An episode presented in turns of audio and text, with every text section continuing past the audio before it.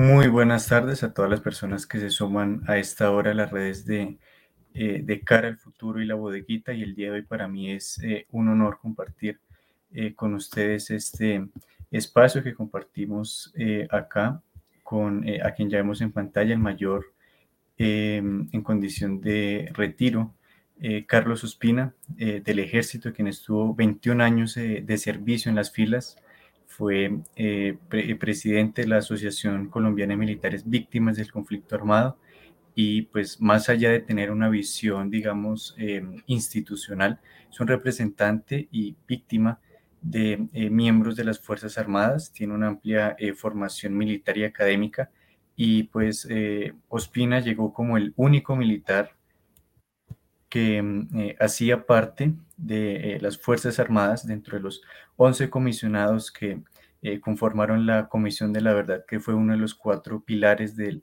sistema integral de verdad, justicia, reparación y no repetición. El día de hoy conversaremos sobre eh, este informe final que presentó eh, la comisión el 28 de junio y pues el mayor Ospina fue comisionado hasta el 2 de mayo de 2022 día en el que presentó su renuncia inmediata e irrevocable y hoy conversará con nosotros eh, al respecto sobre el eh, informe final. Bienvenido, Mayor, y muchas gracias por aceptar nuestra invitación. Bueno, muchas gracias, Samuel. Yo quiero dar un saludo a todos los jóvenes que nos están escuchando, a todos los que nos siguen eh, por estas redes sociales. especialmente le quiero agradecer a Samuel por la invitación. Para mí es un orgullo y, motivo de satisfacción poder conversar con los jóvenes. Pero también quiero darle un saludo desde estos micrófonos a las víctimas del conflicto armado, especialmente a las familias, que son los que más eh, llevan en el peso ese dolor, de esa tragedia, de lo que nos ha servido. A todos los que componen eh, la bodeguita y mirando y de cara al futuro, eh, van mis agradecimientos por esta invitación y por escuchar. Adelante, Samuel, estamos en esta conversación. Gracias, Mayor. Y bueno, primero eh, quisiera hacer unas preguntas introductorias para llegar al tema central que es el informe final. Y me gustaría primero preguntarle sobre cómo fue su escogencia y llegada a la Comisión de la Verdad. Bueno, a ver, cuando empezamos a hablar con los jóvenes, me ponen muchos retos porque generalmente uno va a vivir de la experiencia y uno habla desde la experiencia que nos da un conocimiento. Eh, yo diría, voy a expresarme en lo que soy yo. Eh, usted me ha hablado que soy abogado y que soy militar retirado, pero mi formación es campesina. Entonces yo me refiero mucho en una forma muy tranquila, muy locuaz, poco académica, entonces, por eso pido una disculpa con antelación, porque, mm, bueno, soy así, simple, tranquilo, ¿no? Ok. Eh, ¿Cómo llegué yo? A mí siempre me ha apasionado la historia. Eh, yo, yo quiero contarles que cuando yo era niño joven, yo crecí en el campo, en una finca, y, voy a decir, en los años 60 en mi finca no había luz, no había luz eléctrica. Nos alumbrábamos con un mechero, con una vela, con una lámpara de gasolina de esas llamadas Coleman o Petromal. Y quiere decir que mi juventud a los ocho años, yo no veía televisión, no había televisión. A veces cuando mi mamá o mi papá iban al pueblo, pues en la casa de un amigo podía ver la televisión en blanco y negro por supuesto, pero a mí lo que yo tenía en mi mano era un radio. Entonces a las cinco y media y luego a las seis había dos novelas, Arandú y Calimán. Luego, siete, ocho, nueve de la noche, a veces los sábados, los domingos, nos reuníamos los muchachos y el empleado de la finca, uno de los viejos de la finca, le gustaba contar historias y nos reuníamos, hacíamos una fogata, hacíamos cachacos machucados con cebolla y sal. Y estas personas nos contaban la historia. pero también dentro de mi casa, mi papá fue mayor, se retiró de mayor en el 53, vivió la violencia de esa época y mi abuelo fue coronel de la guerra de los mil días. Entonces eran muchas las cosas que ellos nos contaban. Entonces tú dices uno, ¿y eso cómo fue? ¿Y por qué fue? Y se entusiasmaba. Esto quiere decir que yo complementaba y me iba para la biblioteca de mi colegio. Yo estudié en escuela pública, en la escuela de La Salle, en el Espinal. Y cogía los libros de historia, me ponía a leer, no, no había nada más que hacer, o trabajar en actividades del campo. Me hice militar y doy un paso de 22 años. Entré a los 16 años a la escuela militar, poquito menor que cualquiera de los que me están escuchando. A los 20 años yo ya tenía una responsabilidad muy grande. Era comandante de pelotón en el Caquetá, solo, allá en la selva. Duré 22 años en la institución, me retiré. Eh, soy abogado, soy administrador de empresas, pero dentro del servicio militar fui victimizado, sufrí un atentado terrorista y también eh, sufrí unas heridas en combate. O sea, conozco la guerra como tal. En el 2011 sale la ley 1448, la ley de víctimas. Llego al estudio y digo, oiga, yo soy víctima. Porque es que entendamos que hasta ese momento a los militares éramos héroes. Pero yo decía, bueno, los héroes o están en el hospital o están en el cementerio y, se les hace una placa o un monumento. Pero mire lo que dice aquí la ley 1448 del 2011. Entonces yo soy víctima. Fui a averiguar cómo me hacía para escribirme como víctima en la unidad de víctimas. Eso fue un problemonón. Los militares no son víctimas. Los militares, esta ley no es para los militares. Y como que no, mire el artículo tercero en su párrafo primero, que tenemos una legislación particular, sí.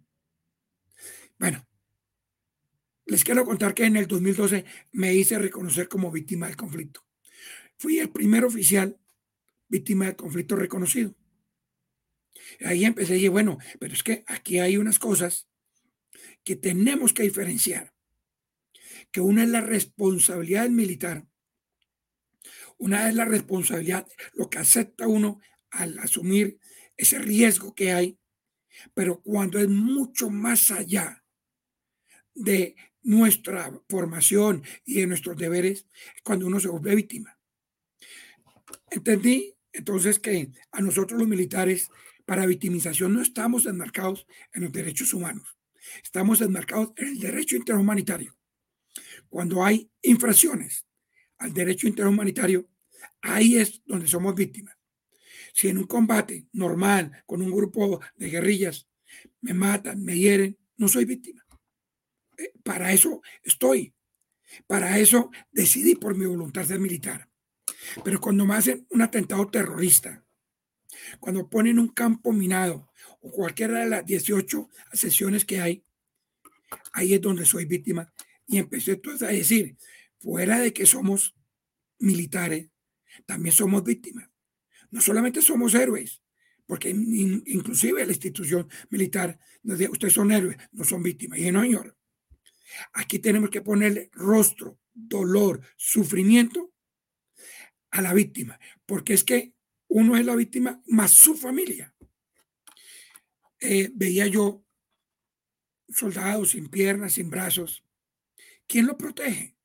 O su esposa, o su madre, realmente su mamá. Eh, porque a veces la esposa no resiste de ver a su esposo en ese estado y se separan, no, no cargan eh, ese karma de tener un hombre en una silla de ruedas, que de la cama a la silla de ruedas y de la silla de ruedas a la cama, que lo tiene que bañar, que lo tiene que limpiar. Y esto es muy doloroso. Y es que ahí es donde yo dije, el pueblo colombiano no ha entendido el dolor de la víctima que no puede hacer nada porque no tiene brazos, no tiene piernas o tiene cualquier otra discapacidad. Pero ¿quién más ha sufrido en la familia? Mucho, mucho. Entonces empecé a crear las asociaciones OP, de acuerdo con la ley, se llaman organizaciones de víctimas o organizaciones defensoras de derechos de víctimas, ODB. Las OB son organizaciones solamente de víctimas. Pues para que en sus pueblos, en sus territorios, allá donde hay una mesa municipal de víctimas, participaran y recibieran los beneficios. Pero sobre todo que es que yo dije desde el principio, las víctimas no tenemos un apellido. Es que el sufrimiento, y lo dije antes de entrar a la comisión, de una mamá por la muerte de su hijo, ese hijo sea guerrillero o sea militar, es el mismo, es una mamá. No le importa en qué bando está su hijo. Bueno, con esto se presentaron los acuerdos, los diálogos de La Habana, y empezaron a hacerse unos foros nacionales, regionales, para cada, uno de los cinco puntos. Entonces, desde el Ministerio de Defensa y llevando la voz de las víctimas de la fuerza pública, no había personas. Los militares, víctimas que estaban uniformados, no podían porque eran militares activos. El Ministerio y el Comando General de las Fuerzas Militares me llamó y me ubicó y empezamos a participar en estos diálogos para llevar ese dolor, para saber la posición de las víctimas. Y fueron tres, cuatro años que estuvimos dialogando y recuperando víctimas, creando asociaciones, creé más o menos 12 asociaciones a nivel eh, nacional en cada uno de los departamentos, en donde pude. Mucha gente no quiso, yo, nada, ¿qué me van a dar a mí? Nada. Entonces, ¿para qué me asocio? De pronto estaban en un sector de confort, pero es que la víctima tiene una reparación que no es solamente la económica. Es, bueno, vamos a capacitarnos, vamos a vivir. Oiga, muchachos, le voy a poner un ejemplo. Fui a un pueblo del Tolima y las primeras víctimas que yo recogía eh, eran los que están mutilados, los que tienen alguna discapacidad. Pasé por un barrio y encontré un muchacho sin piernas, eh, en pantaloneta, tierra caliente en el Tolima, botado en un andén. Este debe ser víctima de minas un accidente eh, muy grave de laboral. Oiga, ¿cómo está? ¿Qué más? ¿Tú quién eres? No, yo soy soldado. ¿Qué le pasó? No, caí en un campo minado. ¿Y tú qué haces? Pues nada. Me contestó. ¿Qué quiere que haga? Y yo lo miré y dije, este muchacho no tiene 30 años. La edad de ustedes. No tengo piernas. ¿Qué quiere que haga? Pues de aquí a, la cama y normal. Y oiga, pero no empezaba a trabajar. Él y esos en el ejército, a estos jóvenes con esa discapacidad, pues los pensionan, tienen los servicios médicos, les ayudan a comprar una casa. Y ya, o sea, tienen un dinero de su pensión como, no como víctima, sino como una discapacidad laboral. Segundo, pues tiene unos servicios médicos. Tercero, tiene eh, una, le ayudan con una casa. Y pues se sienten satisfechos porque tienen lo básico. Pero no es lo básico. Ese hombre está muerto en vida. Ya, no quería hacer más. ¿Qué hacía él? Buscaba tomar cerveza cuando le llegaba el sueldo, se gastaba toda la cerveza, toda la plata en cerveza, no colaboraba en la casa y, quería como héroe que lo llevaran por un lado y lo llevaran para el otro y no quería trabajar. Seguí dando la vuelta por el pueblo y me encontré y reuní unos seis y le pregunté por el compañero. No, con ese es un problema. ¿Y ustedes qué hacen? No, yo cojo limón, no, yo vendo mangos, no, yo tengo una finquita. Casi todos eran campesinos como son nuestros soldados. Eh, ¿Y qué pasa con él? No, no quiere, no quiere hacer nada. Me lo llevé y camino nos reunimos. Ese día camino tomamos una cerveza y hablamos. ¿Usted qué le pasa? Vístase y nos vamos. Nos reunimos y empezamos con otros compañeros a apoyarlo.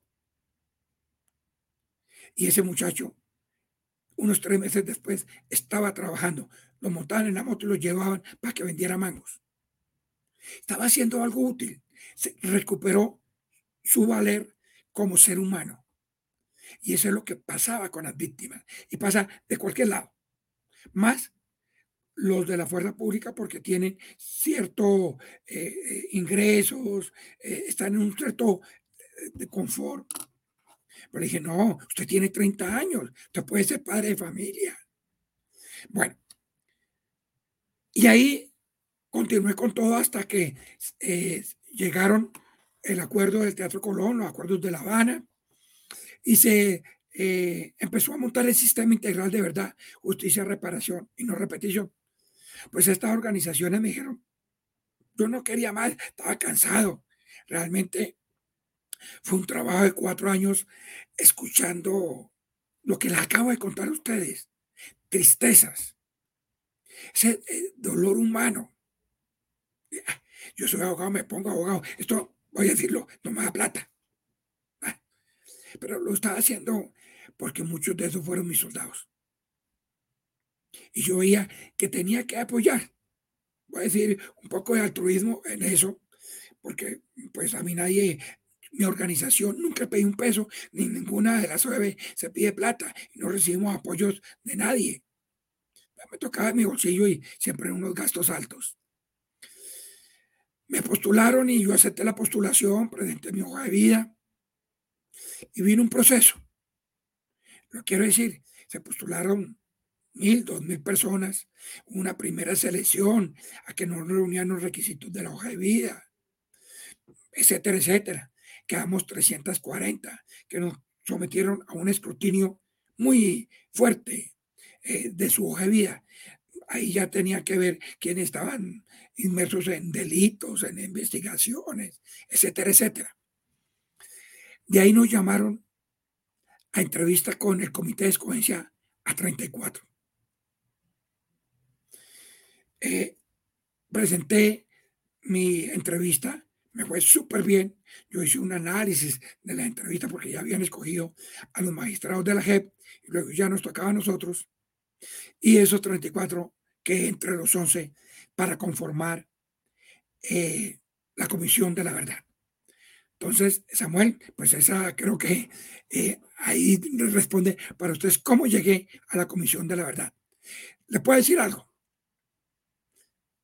Se enfrentan muchos generales, coroneles, oficiales, oficiales, hasta soldados.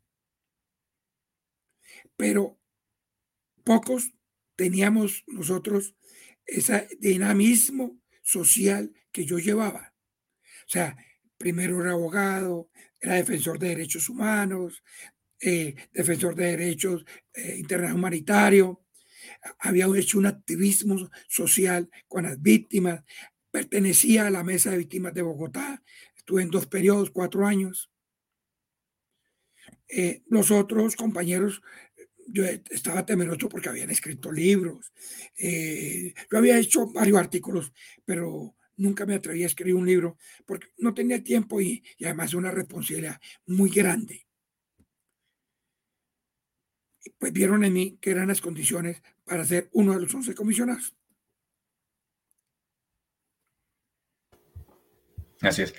Gracias, Mayor. Y eh, la siguiente pregunta antes de entrar eh, de fondo en el, en el, informe final es, em, mm, ¿cuáles fueron esos palos en la rueda que le fueron eh, colocados a usted y en qué momento se, se, pusieron al interior de la comisión en estos tres años, luego extendidos siete meses por la Corte Constitucional durante su periodo en la Comisión de la Verdad?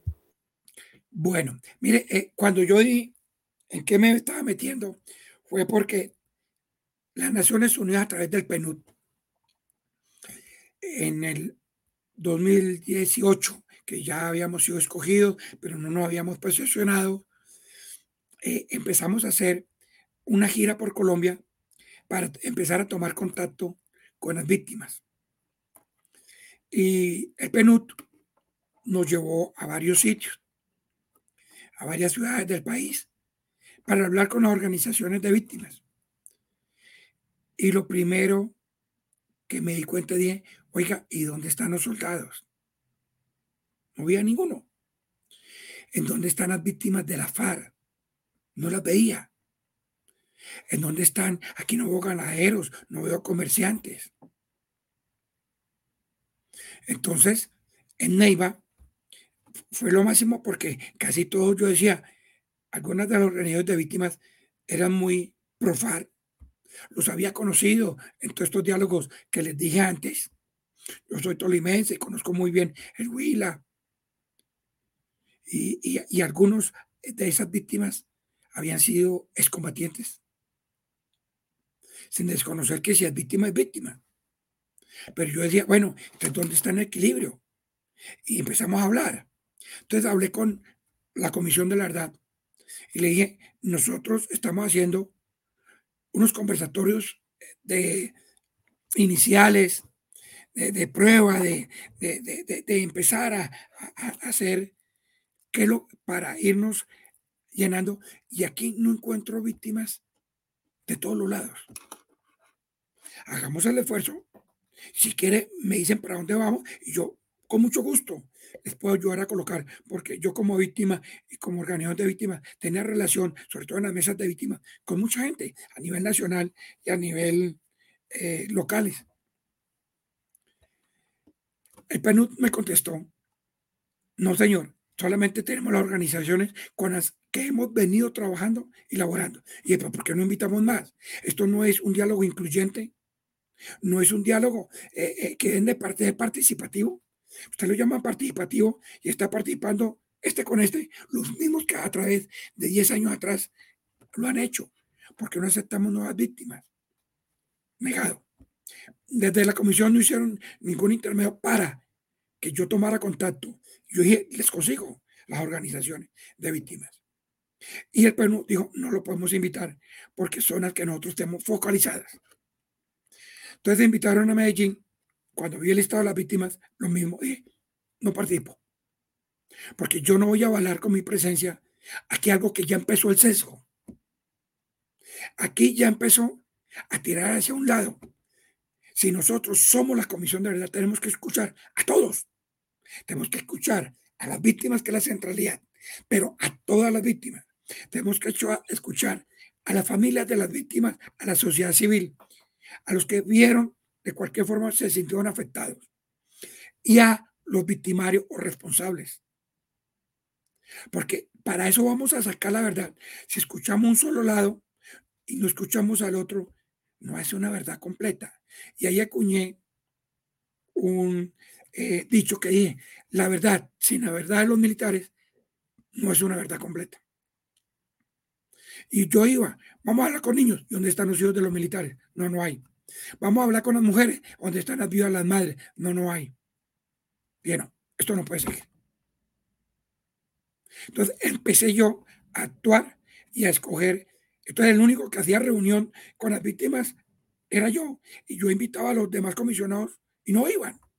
Y pero yo sí voy a donde están ustedes. Si vamos a hablar con mujeres, yo voy allá. Si vamos a hablar con el ET, yo voy allá. Yo necesito que ustedes también escuchen a estas personas.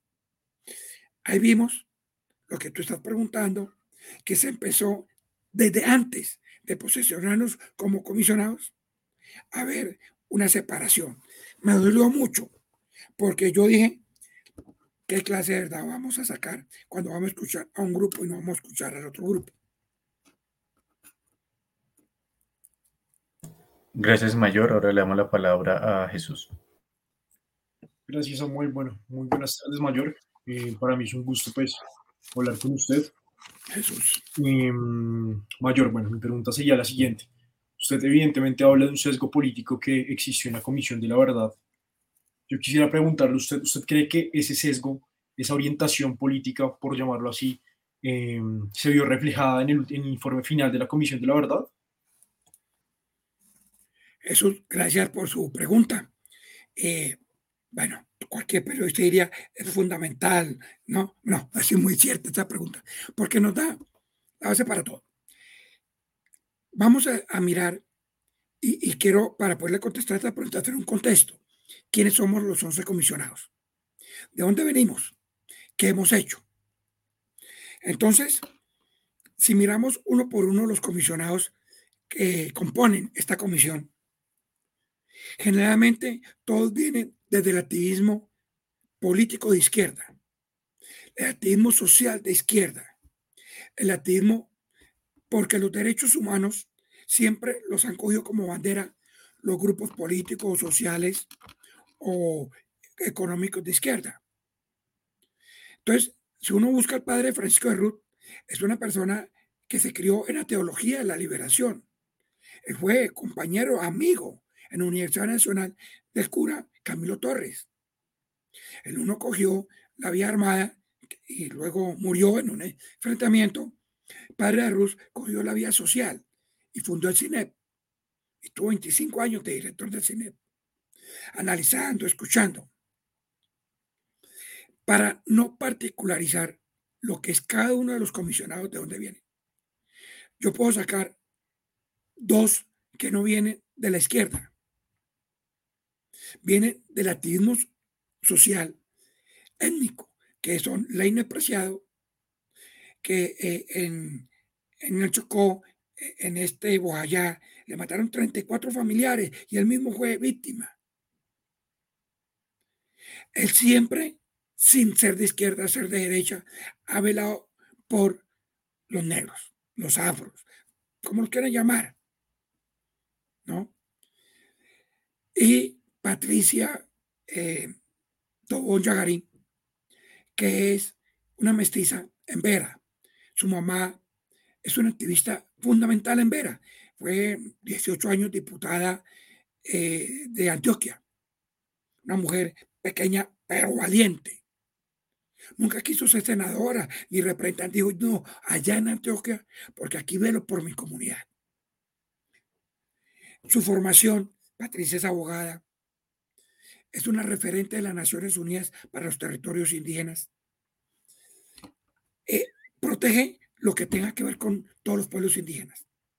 No importa a qué lado, y yo digo que los pueblos indígenas, igual que los eh, pueblos eh, afros, no tienen una consistencia política, ideológica, están velando por su territorio, por su vida, por salir adelante. Pero el resto, los ocho, son activistas uno les mira su hoja de vida y estuvieron en, en muchas actividades, pero sobre todo de izquierda. Cuando uno tiene formación como yo, no lo niego, tengo mi, eh, mi formación militar, pues yo jalo hacia mi lado, aunque yo he tratado de ser ecuánime, muy moderado, imparcial. Pero yo digo, bueno, ¿y dónde están mis soldados? ¿En dónde están mis ganaderos, mis campesinos? ¿Dónde están aquellos que sufrieron en los pueblos, desde el carnicero, desde el tendero, desde el, eh, eh, eh, el conductor de la línea o de la chiva, que fueron extorsionados, secuestrados, matados? ¿Por qué no están acá? Sí hay un sesgo, porque fueron formados. Algunos estuvieron allá en Rusia haciendo un posgrado, estudiando aquí en, en, su formación militar, si yo estudié eh, en la Universidad Militar o yo estudié en la Gran Colombia o si yo estudié en la Nacional, esas universidades me marcan. No es, no es igual estudiar en la, eh, en la Universidad de Medellín que en la Universidad de Antioquia o en la Universidad Sergio Arbolea que en la Universidad Distrital. ¿Por qué? Porque va una tendencia. Pero sobre todo cuando algunos de ellos fueron mm, ahogados y demandaron al Estado por los derechos humanos y estuvieron eh, en muchos, eh, eh, en la Comisión Interamericana o en Bruselas, demandando al Estado porque el ejército había o las fuerzas militares habían violado los derechos humanos. Entonces ya había una antipatía, una animadversión, y uno los escucha en sus escritos. Nunca a nadie de los demás comisiones ha escuchado. Yo lo admiro a usted, Timo. Nunca lo escuché. O es que usted es un hombre a admirar. Es que rezo para que se, bueno, algunos son agnósticos o ateos, no, no podemos decir que rezaban, eh, pocos los cristianos, los católicos. eh, velaban, oraban o, pedían o como fueran eh, para los militares que estaban heridos o enfermos. Nunca lo vimos. Entonces decía, bueno, ¿y, ¿y, por qué no lo hacen? Si también es un ser humano, también tienen familia, también les duele. El sesgo se representa entonces en lo que van escribiendo, en lo que han hecho, y uno es consecuente con lo que dice y con lo que ha sido y con lo que hace. Yo no puedo negar que fui militar, que mi papá fue militar. Yo nunca lo he ocultado, inclusive cuando iba a esos eventos que me señalaban, me tomaban fotos, me hostigaban. Escuchaba que es que los militares, bla, bla, bla, bla. Cuando escuchaba muchas víctimas, es que a mi hijo, como lo hemos escuchado en Ajet, un soldado lo mató y le hizo esto. Me dolía mucho que un militar lo hubiera hecho. Pero tenía que escucharlo. Y era una verdad. No podemos ser negacionistas. No, una verdad que más adelante le podemos explicar. Que no son todos, fueron algunos. Sí existe ese sesgo. Y ese sesgo se ve representado no más por la forma de escribir, por la forma de decir. Entonces yo le voy a contestar algo. Jesús, yo digo algo que me gusta. Nosotros, los, voy a decir, los que hemos sido institucionales, no hablamos ni entendemos el zurdo. El zurdo es un nuevo idioma universal. Es un nuevo idioma que se aprende en una forma muy coloquial. Dice uno, tan bonito que hablan, eh, cómo se expresan, cómo argumentan. Pero cuando uno empieza a analizar entre líneas,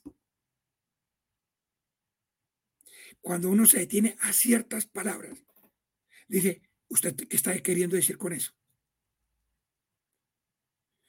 Y yo, primero, por mi actividad militar, fui hombre de inteligencia. Entonces yo no estaba tanto en los cuarteles, estaba por fuera, escuchándolos, leyendo mucho.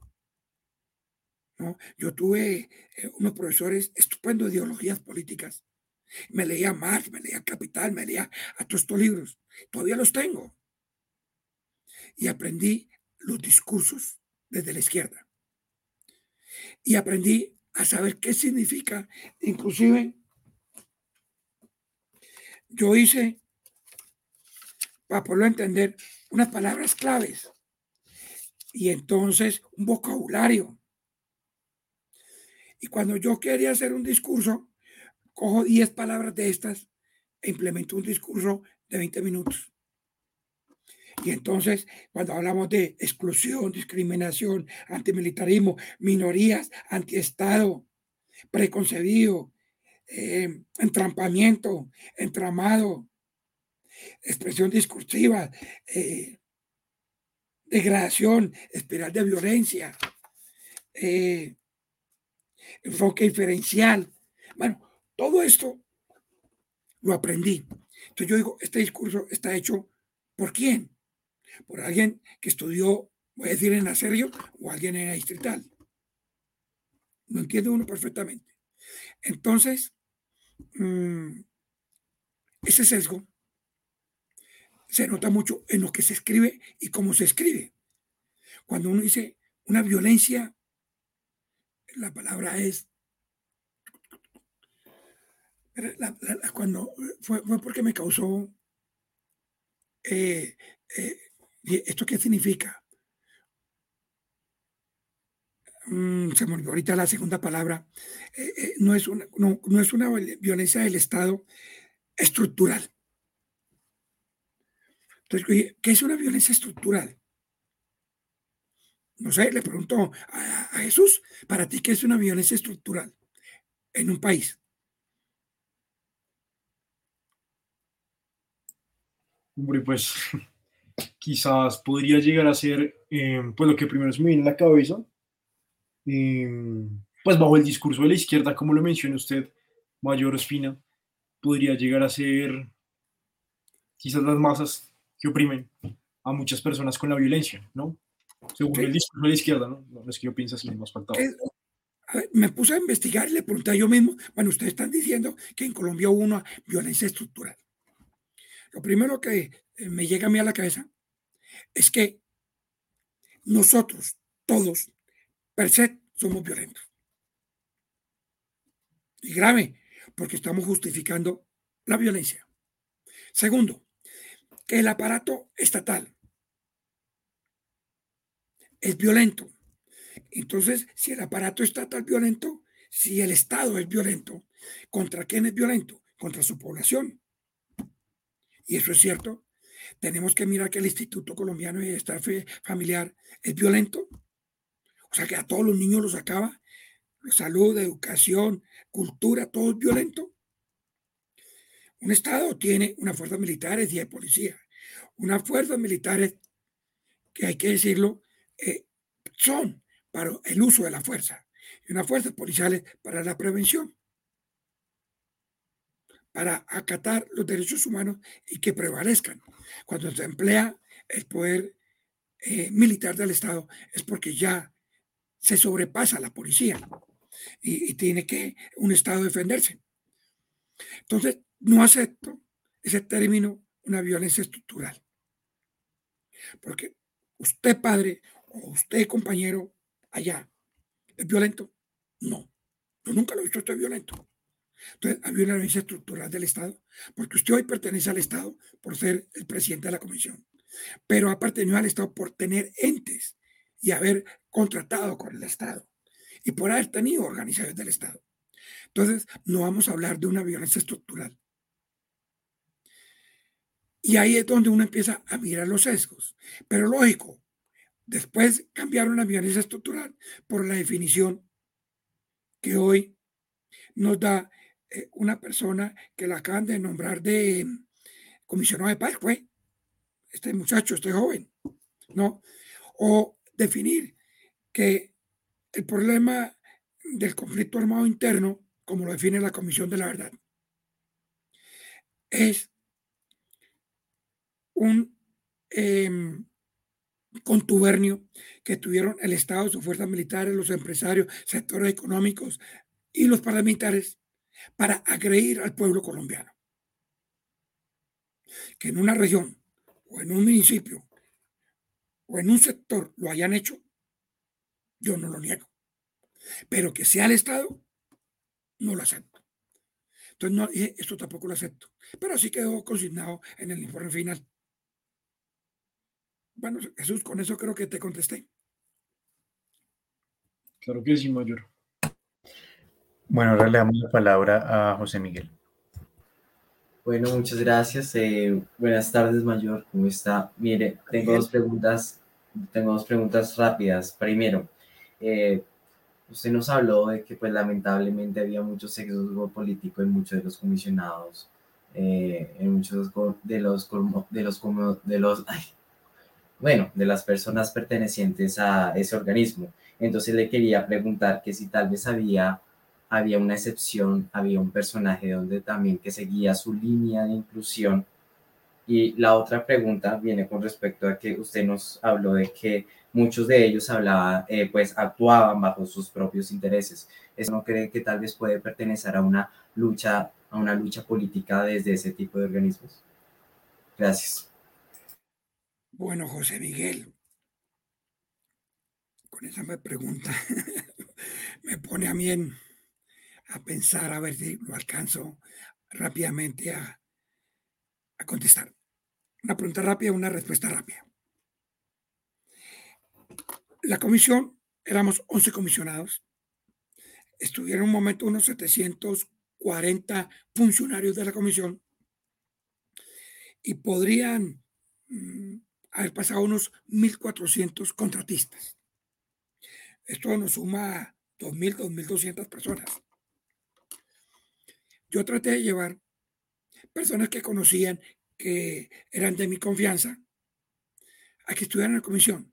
En un primer lugar, eh, llevé eh, a, unos, eh, a un hijo de un sargento desaparecido, abogado, y a un coronel politólogo historiador. Cuando dieron cuenta de que estaban dentro de la comisión, les terminaron el contrato. Segundo, propuse cómo, ojo con esto, mi asesor. Uno entiende que el asesor es una persona que debe conocer más que uno. A Giancarlo Mejía Suero, no sé si lo conocen, ¿alguien lo conoce? Giancarlo Mejía es un postdoctor, es un referente de las Naciones Unidas en el derecho interhumanitario. Ha escrito unos 38 libros de derecho, de derechos humanos, ha sido decano, ha sido eh, rector, ha sido, eh, bueno, tiene una hoja de vida extraordinaria. Es amigo mío.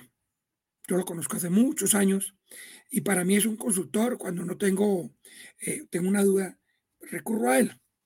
Mire, ¿qué parece esto que hay? Y tiene unas opiniones. Me gustaría que lo googlearan, que son rápidos para eso, y lo mirara. Eh, tenía un pecado. Se enfrentó en la Comisión Interamericana, él como defensor del Estado colombiano, a uno de los comisionados que estaba acusando al Estado colombiano. Y él ganó, ganó la demanda. Fue su pecado haber ganado la demanda. Cuando yo propuse la hoja de vida, lo único que me dijeron está sobrecalificado. Yo nunca había escuchado e, e, esa vaina tan absurda. Yo, si yo quiero un asesor, tiene que saber mucho más para que me asesore. Y si está sobrecalificado, magnífico. Yo tengo una maestría, tengo dos especializaciones, pero yo no tengo un doctorado ni postdoctorados. Es una persona que se puede consultar. Segura, eso puede ser. No lo quisieron. Esta es la persona que estar aquí en la comisión. Envuelvo a la, a la pregunta rápida yo hice muy buenas relaciones con lo que llamábamos el grupo étnico. Es que nos vimos tan identificados que lo que pasaba a los campesinos, le pasaba a los negros, le pasaba a los indígenas, era lo mismo que le pasaba a los militares en su proporción, en su momento y en su estado. Eh, me identifique tanto con estas dos personas, ya dije, no puedo decir porque son mis amigos Leiner y Patricia, que me ayudaron mucho y yo los ayudé a ellos. Podíamos conversar y entendernos cualquier situación que se estaba viviendo y muchas veces no estuvimos de acuerdo. Patricia tenía su posición, yo tenía mi posición la hablábamos, la conversábamos, encontrábamos algunos puntos de encuentro, pero de pronto en general no estábamos de acuerdo. Y unos que otras personas que por su eh, carrera, por su trabajo, me hice muy amigo de ellos y luego vieron lo que yo estaba sufriendo por tratar de sacar adelante mi pensamiento, por lo que yo fui nombrado por las víctimas de la fuerza pública, e, e, e, esa tarea tan maratónica, y me ayudaron. Eh, me ayudaron algunos de izquierda, algunos que tienen una vivencia a través de toda su vida política, social, eh, eh, mm, de, de, la forma de vivir, estuvieron. Pero de dos mil y pico de personas no hubo en la comisión militares. Al final, al final, ya desde octubre del año pasado, perdón, desde marzo del año pasado, logré meter dos personas, al principio por el PNUD y luego por eh, ayuda internacional para que me colaboraran la comisión porque necesitaba que me ayudaran a redactar. Y algunos eran militares de bajo rango, pero muy estructurados, con un conocimiento muy profundo. Si hablo de 10, le hablo de 20, le hablo de 30, no es ni el 1% de los que componen la, componían la Comisión de la Verdad. José Miguel, la otra que tiene que ver, sí, ya, quedamos completo con las dos preguntas. Sí, señor, muchas gracias, Mayor. Gracias, Mayor. Y ahora sigue eh, Diego. Mayor Carlos, muy buena noche, es un placer eh, estar en este espacio con usted. Eh, la pregunta que planteé es la siguiente, su merced, ¿qué opina em, en general del proceso de paz de La Habana? A ver, yo lo puedo hablar con conocimiento de causa, porque fui muy cercano primero a mi general Mora. Estuve con el general Flores apoyándolo, pero sobre todo lo que les dije al principio, yo estuve eh, en estos diálogos regionales. Por cuestiones políticas, no estuve en Habana, no fui a La Habana. Eh, y por de pronto principios éticos soy un convencido de la paz. Todos los militares lo que buscamos es la paz. Eh, recuerde que Clausewitz dice que es la guerra. Es la continuación de eh, la política por otros medios o viceversa. Entonces, la política y la guerra se van en todos los países. ¿Para qué combate el militar? Para buscar una paz. Para eso Totalmente. ¿Para qué se quiere someter a los violentos? Para buscar la paz regional. Para sacar a esos violentos de una región. Lo hacen por la vía de diálogo, por la vía política, por la vía social o por la vía armada. Y un país no puede negarse a usar la vía armada como uno de los eh, líneas para buscar la paz. Todos los países del mundo lo han hecho en todo momento eh, temporal de este siglo y el siglo pasado. La guerra es para buscar la paz. Así fui formado. Entonces yo llegué a una región a apoyar al campesino y decirle a los violentos paren. Ustedes no pueden atropellar al campesino. Vamos a buscar la paz, el progreso, el desarrollo de esta región. Cuando estuve con todo lo de los diálogos, con estos diálogos regionales y las conversaciones, yo dije, oiga, por fin Colombia va por el camino correcto. Vamos a dialogar. Eh, las fuerzas militares en su programa tenían reducir a la FARC a unas condiciones a que se sentaran a dialogar. No se necesita exterminar. Al contrario, no se necesita tener tierra arrasada. Se necesita exponer a la persona y hacerle entender, la vía armada, la vía violenta no es el camino. Entonces yo vi que era el momento oportuno para dialogar con la FARC. Era el momento oportuno para que ellos dejaran de matar campesinos, dejaran de matar militares, dejaran de volar oleoductos, dejaran de extorsionar, pero sobre todo dejaran de utilizar el narcotráfico como un incremento de sus finanzas para financiar la guerra.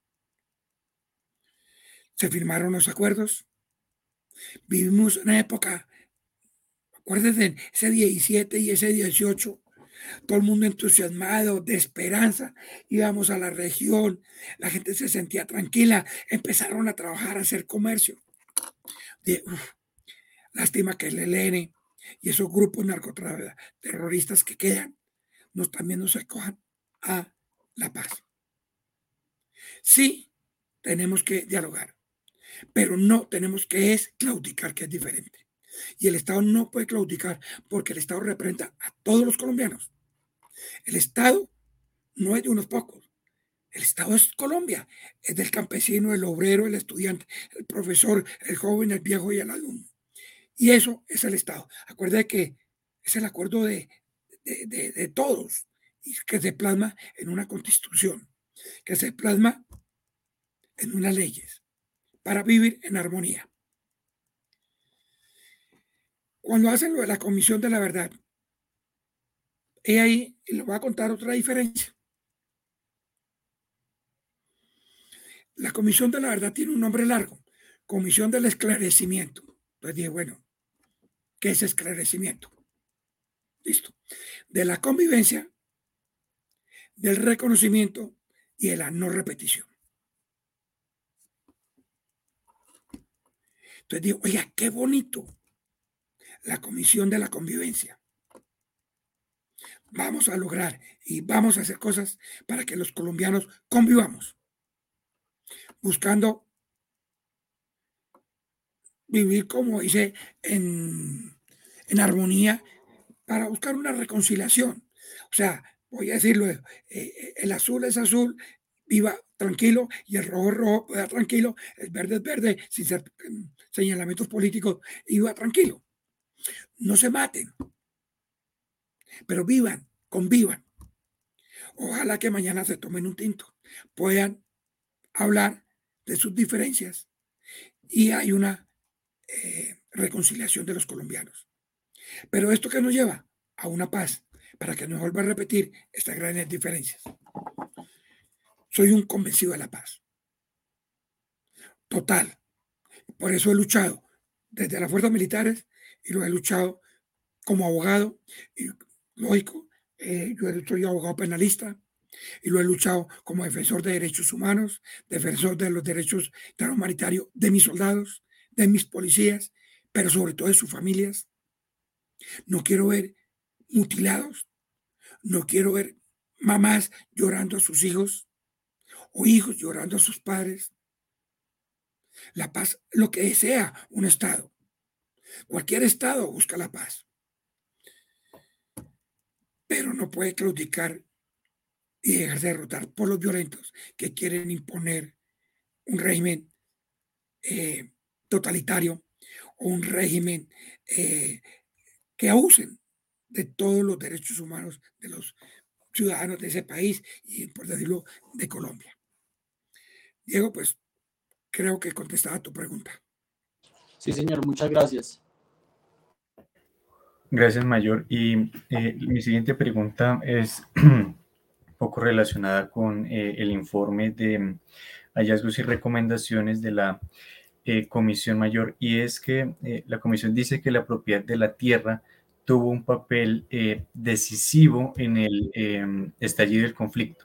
Sin embargo, la comisión eh, dice que constató eh, un entramado e iniciativas empresariales que pagaron a paramilitares para desplazar y despojar tierras y territorios a las comunidades e implantar negocios, por ejemplo, de agroindustria o minería y que estigmatizaron a los trabajadores y pues fueron cómplices de, eh, asesinatos de sindicalistas y pues eh, critica un poco la acumulación de tierra y propiedades que, eh, dicen ellos, se enriquecieron con el despojo y economías ligadas al conflicto armado. Sin embargo, no encontré dentro del informe la parte en, en, la que culpan a las FARC también de este despojo de tierra, ya que pues ellos eh, hablan es de entramados y aparatos políticos y económicos, tanto de actores normados como civiles o sectores de la sociedad, y eh, dinámicas del poder por la disputa de la tierra. Me gustaría saber eh, por qué cree que usted, la comisión, no cita esto sobre las FARC que afectaron en cuanto al atraso y la miseria en el campo colombiano, que frenaron el desarrollo rural y también pues el bienestar de los campesinos. Samuel, esa pregunta que tú me haces para contestarla en dos, tres días. Le, voy a tratar cómo la puedo reducir. Es que yo me emociono y me pongo a hablar mucho porque esto es un tema que me encanta. Pero le voy a decir algo.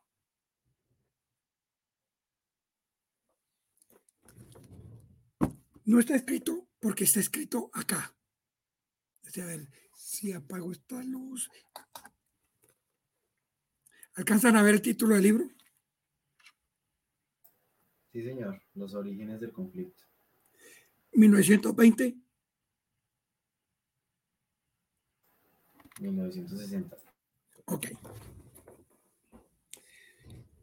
Inicio. Los orígenes del conflicto. Yo se lo pregunté a muchas personas. Entonces me dicen, 1964 cuando se fundó la FARC. Voy a tratar de hilar bien, porque es que me asaltan tantas ideas y se me pierde el hilo y salto como la liebre. Me excusan. Entonces yo digo Oh, la FARC no nacieron en el 64, nacieron en el 53. ¿Quién lo dice? Pues saca un libro de Jacob Arenas y él mismo lo dice. Lo que legalizaron en el 64 es la fundación o tomar el nombre, pero ya existían FARC. Entonces nos vamos un poquito para atrás. ¿Desde qué momento hay guerrillas comunistas?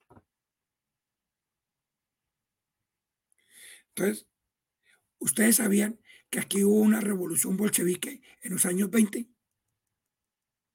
San Vicente de Chucurí, el Líbano, que nueve años después de la revolución rusa, en Colombia una revolución bolchevique. Entonces, lo más famosos son los bolcheviques del Líbano, que hay un frente de guerra del ELN que se llama bolcheviques del Líbano. Desde los años 20 llegan marxistas-leninistas a Colombia a implementar y ayudar al marxismo, a que se haga un partido comunista en Colombia, que en el 28 se llama Partido Socialista Revolucionario y en el 30 se llama Partido Comunista Colombiano. En el 36 que era Najuco, las Juventudes Comunistas. Luego viene ese periodo de violencia tripartidista, porque no es la violencia que conocemos nosotros bipartidista, sino es tripartidista. Guerrillas comunistas, guerrillas liberales y guerrillas conservadoras. De acuerdo con el gobierno de turno, pero siempre están las guerrillas comunistas ahí. Que había una persona que les desbarató todo su parte y plataforma ideológica, que fue Jorge Eliezer Gaitán. Cogió las banderas de los socialistas, digámosle, del comunismo, la de los desposeídos, la de los campesinos, y la enarboló, y el Partido Comunista por eso nunca progresó, porque estaba inmerso dentro del Partido eh, Liberal. Y ahí nació la UNIR, ¿no? Bueno, y otros grupos y movimientos eh, de su momento, como movimiento revolucionario liberal de los López. Ok. Muere Gaitán. Y en 1949, Gilberto Vieira manda a sus grupos, que eran los cuadros políticos del Partido Comunista Colombiano, a que vayan a hablar con las guerrillas liberales y les digan que no entreguen las armas, que los empiezan a ideologizar, los empiezan a politizar y eran pues personas que tenían eh, muy buenas eh, conversaciones, eh, eran formados políticamente y llegaron a donde estos campesinos liberales y los convencieron. Y entonces las guerrillas liberales se vienen dos, en limpios y en comunes, en guerrilleros liberales y guerrilleros comunistas. Ahora ustedes me preguntan, y yo les digo, el nombre de comunes no es ajenos a la FARC. Nace desde el año 49 con las guerrillas que llaman los comunes, guerrillas comunistas. En 1952 se crea la Escuela Nacional de Cuadros en Biotá, aquí cerquita Bogotá. Pero ya había guerrillas comunistas que actuaban en esa región del Tequendama y en la región de Girardot, hasta Sumapaz y hasta el Magdalena Medio. Ya habían guerrillas comunistas. Por eso Joaquín Arenas, ideólogo de la FARC, miembro del Partido Comunista que fue enviado por Gilberto Vieira a hablar con estas guerrillas, empieza a tener una ascendencia tenaz sobre esto. ¿Y cuál es la tierra? ¿Cuál es el problema agrario?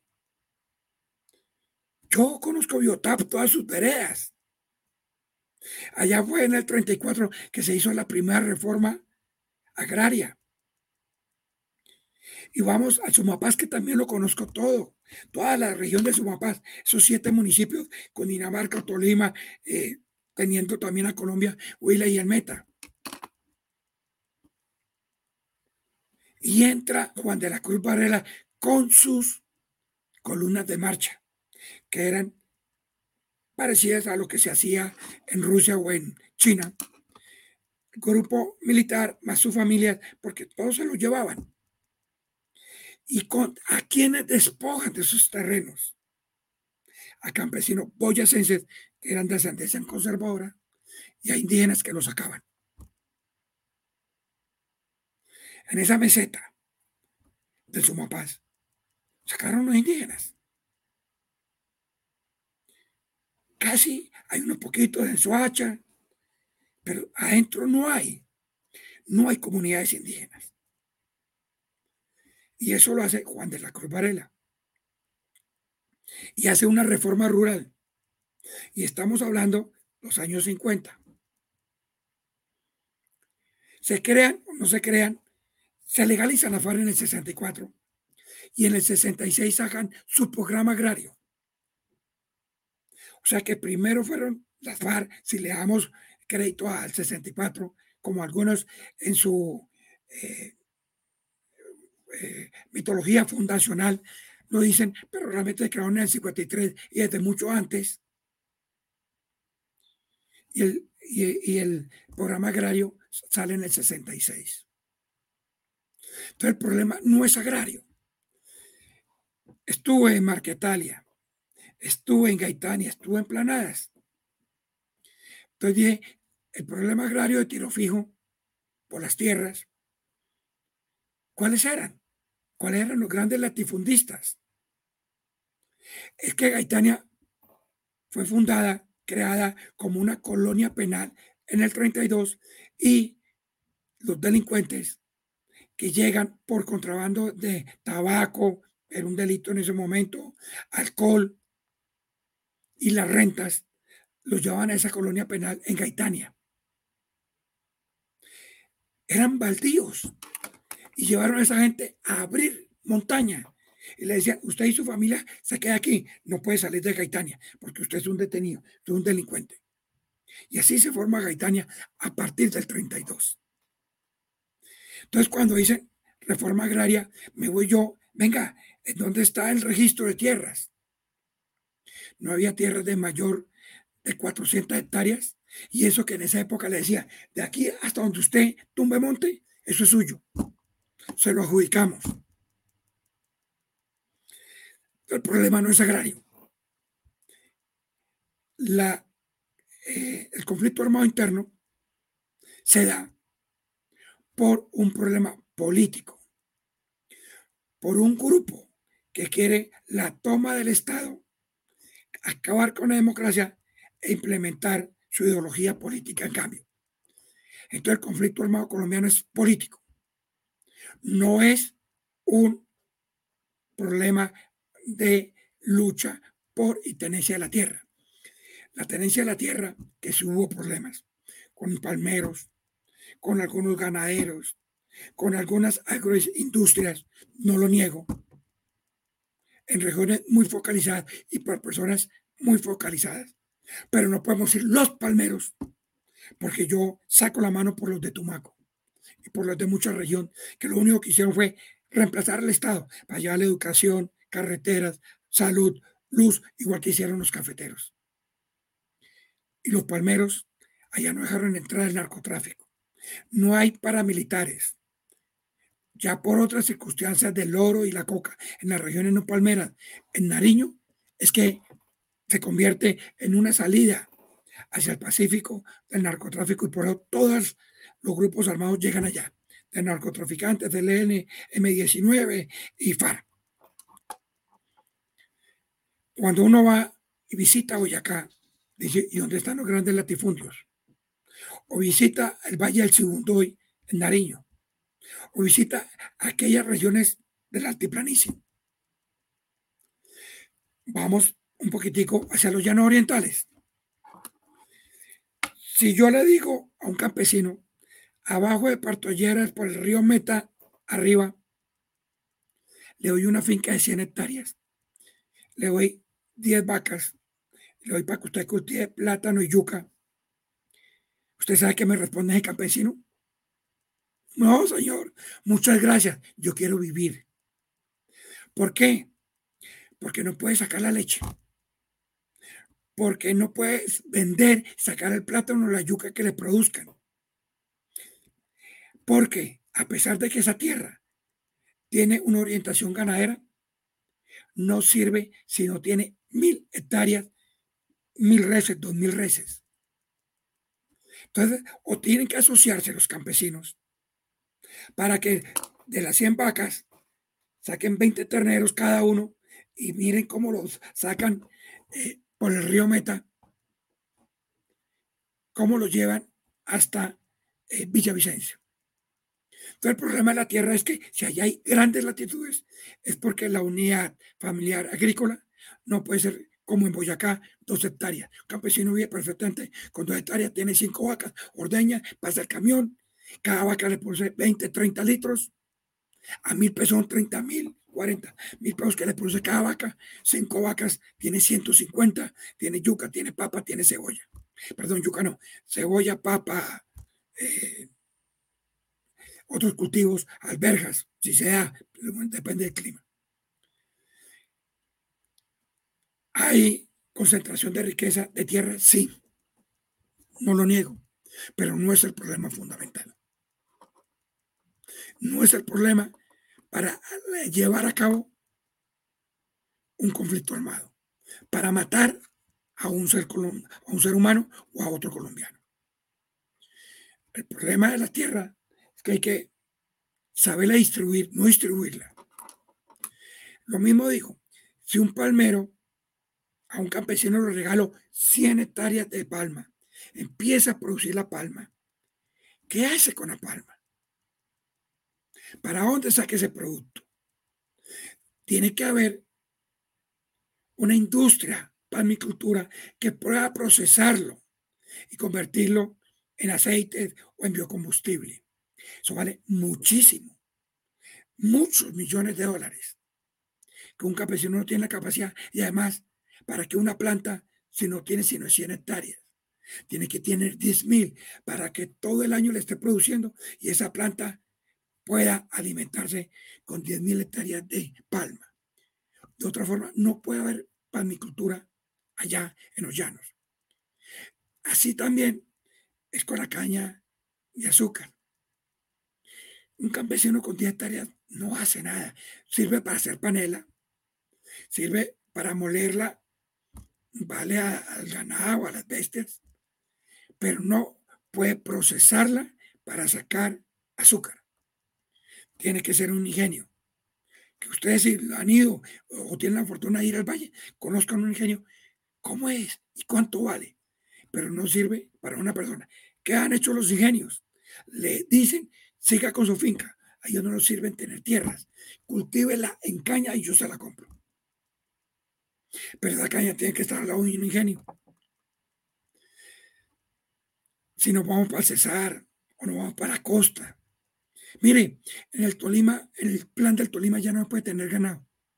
Es muy cara la tierra y la productividad de una vaca que a cinco botellas no le sirve para mantener una finca. Entonces tiene que convertirla en arrocera si hay agua para regar. O en otro tipo de cultivos están allá muchos los cítricos. La tenencia de la tierra, el acaparamiento, no es el problema del conflicto armado o de la violencia en Colombia. En un momento, grupos paramilitares, muy cierto, se aliaron con, es que el ganadero de verdad el que recibió la finca de su abuelo, de su tatarabuelo, ha sido un hombre bueno.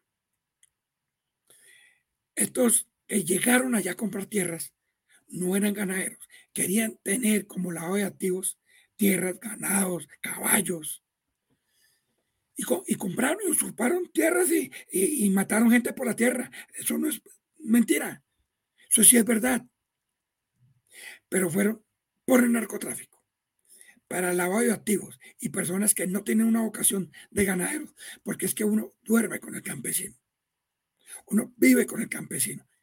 Necesita el campesino que le ayude. Ganaderos, algunos, que no eran de vocación ganadera.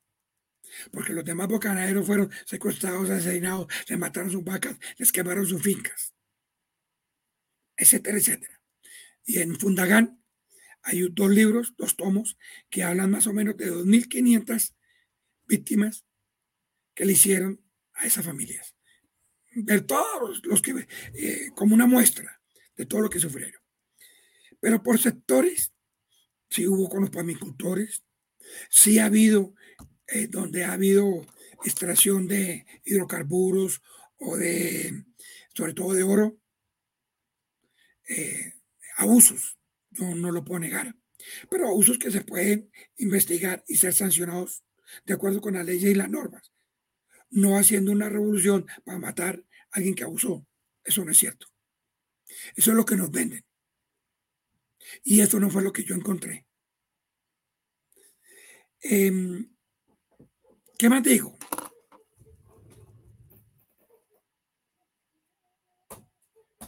En este otro libro, que se llama La acción extranjera más allá de los Estados Unidos, le hablo de todo lo que ustedes quieren y, están buscando.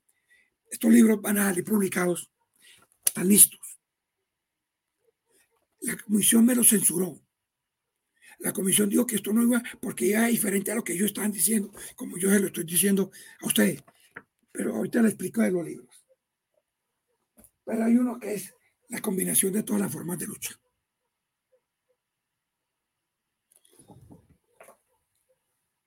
En este libro les explico que vieron que la lucha armada en América y sobre todo en Colombia no iba a dar frutos y que por muchos años que lucharan, pues había una violencia focalizada en regiones como la conocemos, en, los en el Tolima, en Boyacá o en Santanderes un poquito en Antioquia, el resto no hubo violencia. Ah, bueno, y en el norte del valle.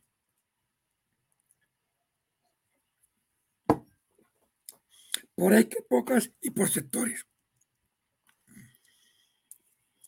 Hay una teoría leninista que dice que la lucha armada es imposible hacer el poder porque eh, de acuerdo con el, contrario, eh, van a ser derrotados.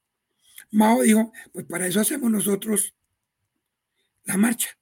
Y se creó la gran marcha, que es a través de todo China, fue recogiendo pueblo por pueblo y fue buscando adeptos. Pero se dio allá porque las condiciones eran feudales. Y los cogieron y los reclutaron a la fuerza para que combatiera. Y al fin y al cabo no sabían a qué señor servirle. Le sirvieron a Mao. Pero para América Latina dieron la lucha no es armada. Es una de las formas de obtener poder. Hay que ser de masas, estudiantil, juvenil, eh, sindical, combinando todas estas luchas de, mar, de, todas estas combinaciones, todas las formas de lucha, más la armada, se puede llegar al poder. Y eso fue lo que aplicaron exactamente desde el 46, luego muy bien con el Partido Comunista en el poder, pero sobre todo desde el 64. Por algo se creó la JUCO en 1936.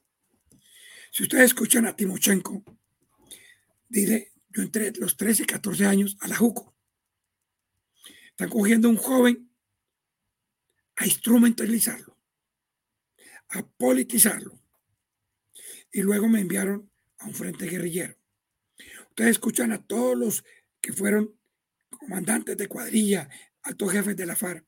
Todos pasaron por la JUCO, donde recibieron una formación política ideológica y luego me mandaban a frente para poner en ejecución lo que habían aprendido en Ajuco. ¿Y por qué?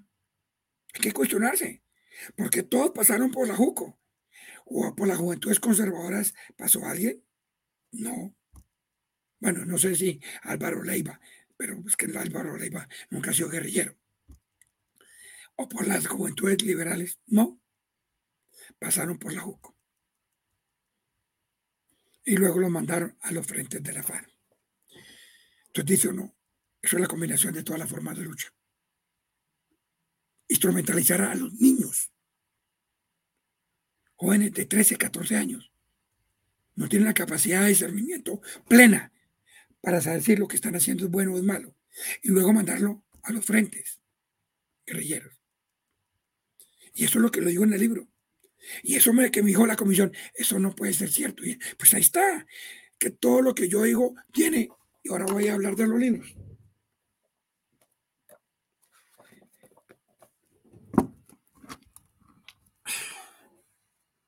Estos libros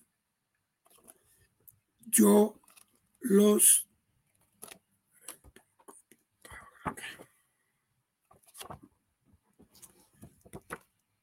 Bueno, la luz me, mata. Estos libros eh, yo los presenté a la Comisión de la Verdad para que se discutieran en octubre del año pasado. Se los mandé por correo a cada uno de los comisionados para que me hicieran observaciones, para que me hicieran las referencias. Cero. Nadie los comentó. Nadie le dijo, ¿están bien o están mal? Fueron ignorados. Exactamente, nosotros terminamos nuestra actividad en noviembre del año pasado. Mis libros estaban terminados en borrador en octubre. Faltaba la del visto bueno para mandarlo a corrección de estilo. Lo que me dieron es que Eso no está aprobado por el plenario. Dije, perdóneme, yo quiero que ustedes lean el, decreto 588, que nos dan en el artículo 29 plena autonomía a cada comisionado. Yo no soy subalterno de ninguno de ustedes. El presidente de la, de, la comisión es el padre Francisco Arruz, que fue nombrado presidente, pero no es mi jefe, es el coordinador como un ente corporativo o una corporación normal. Nadie es subordinado a nadie. Que nos pongamos de acuerdo, que hagamos un plan de trabajo es diferente. Pero ustedes dijeron, vamos a la injerencia extranjera. Ustedes están presentando un borrador y yo le pregunto, oiga, ¿dónde está Cuba? ¿Por qué Cuba?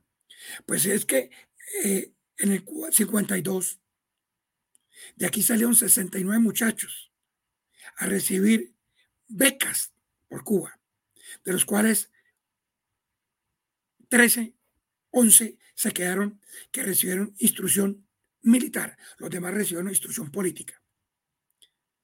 Conformaron la brigada Simón Bolívar y fueron los que regresaron a Colombia a conformar el ELN, entrenamiento, armas, equipo y formación militar. Recuerden ustedes el M-19, después de la toma del palacio, perdón, de la embajada dominicana. Se fueron a Cuba con todos esos millones que les dio el presidente Turbay. ¿Para qué? Comprar armamento, municiones, equipo, más otro poco de gente que llegaron y recibieron esa capacitación. Más o menos 250 colombianos. Los regresaron a Colombia por el Chocó y por Tumaco el M-19, y allá fue lo que llaman la invasión del, sur. O el Karina, que fue muy bien documentado por este escritor. Eh, ¿Me ayudan si alguien lo ha leído? El libro Karina ya murió. Germán Castro Caicedo. ¿Por qué Cuba no está? Si, todos los de la FARC iban a Cuba a descansar, a sesiones médicas. Entonces, yo dije, sí, señor, usted no escribió sobre Cuba, pues yo sí escribí aquí sobre Cuba, sobre Rusia, sobre Corea del Norte, sobre Albania, sobre todos los países de la cortina de hierro, están aquí. Aquí escribieron ustedes muy bien sobre Estados Unidos, el plan Patriotas, etcétera, etcétera. Muy bien, yo le complemento con este libro. Yo no, es que eso no va. ¿Por qué no va? Ustedes escriben sobre Estados Unidos, yo escribo sobre los demás países. No lo aceptaron. En marzo termino todos estos libros. Nuevamente se los presento. Muy bien, ya. Padre, necesito un lector externo de alto conocimiento que me diga, oye, esto está mal, esto no sirve, esto es mentira, yo me puedo haber equivocado, mis investigadores se pueden haber equivocado, eso no es cierto. No es que no tenemos gente. Todos los demás comisionados tenían lectores externos. Es más, no tanto lectores, escritores, que le hacían todo eso para presentarlo. Yo hablé con Conrad Around y luego hablé con el Instituto eh, de Ciencias Políticas eh, Rancho Arriolo Gaza y me dieron. Y estos libros son los únicos del informe que tienen ISBN. Importantísimo. Tienen para académico. Tercer validador. Para académico hay uno nacional y uno internacional por cada uno de los libros. Hay un prologuista. Hay un corrector de estilo y un lector externo. Académicamente es un libro que puede ser catalogado libro de investigación por conciencia porque reúne, pero si ustedes lo miran por página, tiene 2.5 citas de quien lo dice. Este libro es un libro académico, científico, de investigación. Pero más aún, es que las personas que me ayudaron fueron los protagonistas. Me encontré un guerrillero vivo, falleció en este año, pero alcancé a hablar con él, de las guerrillas del llano, don Antonio Fula, en Monterrey. Y me habló de todo lo que era Boyacá en ese momento con Casanare me encontré a un señor que se llama Teniente Páez, que se llama Víctor Páez, perdón, Víctor Pulido, que fue el fundador de la República Independiente del Guayabero. Es igual o más viejo, está vivo, que Tiro Fijo o que el Sargento Pascuas. Hablé con él. Lo que sucedió es que cuando a lo capturaron en el 68, él renunció a la lucha armada y nunca quiso seguir en la FARA. Por ser un histórico le perdonaban la vida, o no lo hubieran matado, como le pasó a Ricardo Lara, a Toledo o a otros tantos de la FARA que mataron. Pero ese señor está vivo. Hoy cualquiera de ustedes lo puede hablar. Conoce la historia en primer lugar porque fue desde Sumapaz, desde Villarrica, de la guerra de Villarrica en los años 50, 56. Y luego se fue para el Guayabero, hasta el 68 que lo capturaron. Estuvo detenido y salió amnistiado. Pero me encuentro una de las personas que fue en el 56 a Corea del Norte a recibir entrenamiento militar y político, que fue fundador del MOE, Movimiento Obrero Estudiantil, que luego se convirtió en el MOEC, Movimiento Obrero Estudiantil Campesino, y hasta ahí él estuvo. Está vivo. Hablé con él horas y horas. Fundador también del MOIR, pero ya no tuvo mucho que ver con el presidente MOIR.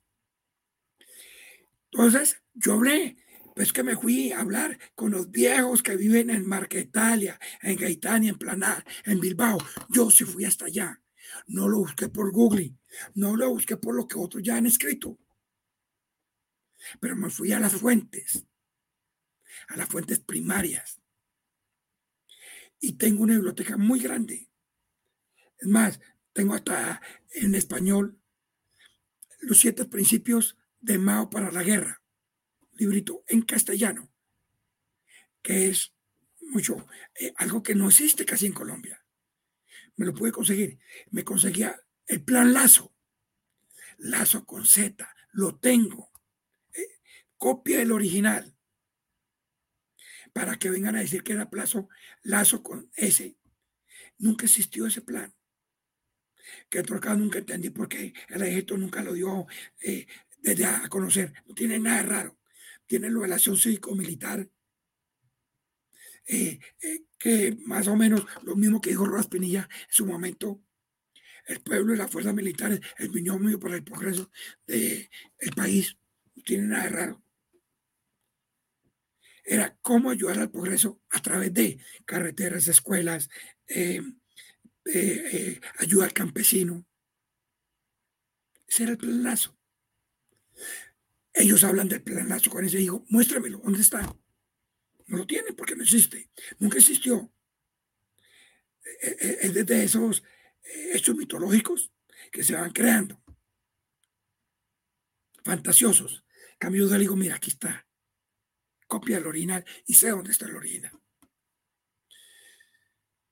Entonces, lo que yo hice fue ir a las fuentes primarias de libros, de personas, hablar con ellos, a convencerlos. Y mire que siendo todos comunistas, siendo todos de, del otro lado, me recibieron con ese respeto y ese cariño que soy amigo de ellos. Soy amigo y nos seguimos charlando, voy a sus casas porque los traté con confianza, los traté de frente, sin ninguna eh, mentira o, trampa. Vengo a esto, vengo a hablar con esto. Porque ellos no hablan con ellos, no hablan con ellos. Porque le van a decir la historia que a mí me dijeron que a ellos no les sirve. Entonces, ahí está la verdad. Yo cogí unas verdades de la base desde el principio. Ellos cogen otras verdades. De pronto no lo voy a desprestigiar, pero si yo le pregunto a el señor Sarmiento cómo vive, él me dice, muy bien. Si le pregunto a esta señora habitante de la calle, pues también de pronto me dice muy bien, pero lo veo tirado en el piso tapado con unos cartones. Ambas son verdades. El uno me dice muy bien porque está acostumbrado a eso. Pero otro me, dice muy bien, pero está acostumbrado a lo otro. Yo fui al que viví con el cartón y le digo, un minutico, explíqueme, ¿por qué está, viviendo bien? De pronto no me preocupa por el mañana. ¿Por qué hacer con los millones? Si hoy come, mañana también comerá. Y viven más felices que cualquier ciudadano. Pero hay que hablar con ellos para que le expliquen la verdad de ellos. Y eso fue lo que yo hice. Pero eso no es lo que yo leí en el, informe de ellos. Yo lo leí por aparte, por eso tuve que hacer mi informe, que no fue avalado por ellos, pero con una condición, algunos de ustedes creo que son abogados. Si es un ente corporativo y los no están de acuerdo, pues pueden sacar un libro, pueden decir, este me disenso, pueden decir, ojo, un salvamento de voto. Yo dije, yo no afirmo lo que ustedes están diciendo. Yo no acepto lo que ustedes están diciendo. Para mí esto es mi salvamento de voto y va en el informe. No, no podemos agregar. ¿Y por qué? Si es el salvamento de voto de un magistrado, que yo son mis calidades de magistrado. De un comisionado que dice que no estoy de acuerdo con ustedes, pero esto es lo que yo digo. Tampoco fue posible. Por eso, mientras exista la Comisión de la Verdad, pues estoy esperando que ellos, en Colombia nunca hay censura, y mire que sí hay censura. Existió en la época de Rojas Pinilla y de los gobiernos anteriores. Censuraban al tiempo, al espectador o al siglo. Hoy en Colombia sí existe censura y existe censura con mis libros. Yo estoy esperando que la gente reaccione. ¿Cómo dejan que exista censura? Porque otras voces no son escuchadas. Cuando debe ser universal, plural, participativa. Por eso el problema no es agrario en Colombia. Pero sí hay problemas de tierra que hay que reconocerlos. Siga, eh, eh, Samuel. Gracias, Mayor, por este eh, muy necesario recuento histórico sobre el informe y sobre su trabajo en la Comisión de la sobre todo este, esta parte que omite la, la Comisión de la sobre el problema de las tierras. Y ahora para ir cerrando el, el espacio, me gustaría preguntarle sobre dos cosas. Sí, es que la Comisión sitúa el negacionismo como eh, uno de los principales factores de persistencia del conflicto armado interno y pues no menciona que el narcotráfico y los grupos violentos que se alimentan de esto pues son los que eh, han generado profundos daños eh, a los derechos humanos, a la seguridad y al desarrollo. Y también dice que hay discursos triunfalistas de una parte del Estado y la fuerza pública que creyó que era posible la derrota militar de las guerrillas y que la democracia podía y debía eh, sacrificarse. Pone como ejemplo el eh, holocausto del Palacio de Justicia. Eh, me gustaría conocer primero si usted como militar cree que era posible la derrota militar de las guerrillas y segundo, em, respecto al Palacio de Justicia, pues, ¿qué opina de estas aseveraciones que dice la Comisión de la Verdad que fue un triunfo, dicen ellos, de la eh, intransigencia y pues no sitúa tanto el despropósito del M-19 de hacer ese asalto terrorista, sino eh, del gobierno y sobre todo de las fuerzas militares eh, que dicen ellos que la retoma del palacio devastó las altas cortes del país. Mira, Samuel, te voy a contar algo, anécdotas, qué pena, me estamos alargando. Yo no tengo problema, me da pena con los usuarios, no sé el tiempo que ustedes tengan. Una anécdota. Cuando yo era teniente y estaba en la época de Belisario de Tancur, a mí me dolía mucho mi ejército porque yo estaba en el cajeta y no teníamos botas ni camuflados. Eh, había una vieja llanta de avión en la pista y los soldados sacaban de ahí para las suelas. Y el camuflado era camuflado porque iban a las eh, sastrerías del pueblo a buscar los retazos y les ponían parches porque el camuflado se les rompían y no había camuflados. No había munición. Yo me sentí derrotado. Pero si saltamos a Samper, fue peor. Eh, cuando Andrés Pastrana recibió la presidencia, el ejército colombiano me duele. Así más de un general me va a pegar, como dice, un coscorrón, porque dice que eso no es cierto. Es cierto, era un ejército derrotado. Ustedes se acuerdan las bases de Pastascoy, eh, bueno, de Malio, como 20 derrotas en que estaba una tras otra caían, secuestraban a los soldados, los mataban, los asesinaban, no había helicóptero, no había carros, no había camiones, no había tropa. Y la FARC en el momento eran triunfalistas. Cuando recibe Andrés Pastrana, y lo primero que hace es despejar el caguán yo ya estaba retirado. Y luego empieza a retirar la policía de los pueblos. Le cuento que me dolió. Este presidente no está entregando, no está acabando. Mire, 253 poblaciones sin policía, sin ejército, en manos de la guerrilla. Siempre me quedó esa duda. Tuve la oportunidad de hablar con él en la Comisión de la Verdad y le pregunté y nos habló por qué había ordenado retirar la policía. Y la respuesta muy lógica, muy humanística. Hablé con el comandante del Comando Sur del Ejército de los Estados Unidos y me dijo, hombre, no permita más triunfos a la FARC. ¿Por qué? Se están tomando los pueblos, están sacrificando los cinco policías que lo defienden, les están acabando y están mostrando que ellos son superiores.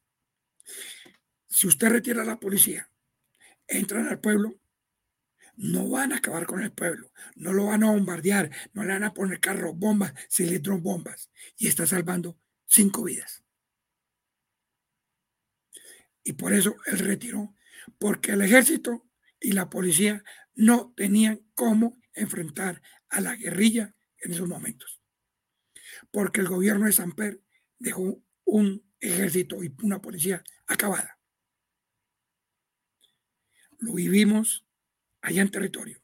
Puede que aquí el 20 de julio desfilaran todo el mundo muy gallardo, pero esos cinco policías héroes los mataban en cada una de las 380 tomas de poblaciones exitosas que tuvo la guerrilla, que mataron a todos los policías o los secuestraron.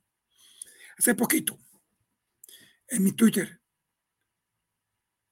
yo dije, hace 22 años, aquí en el Tolima, aquí en este pueblo,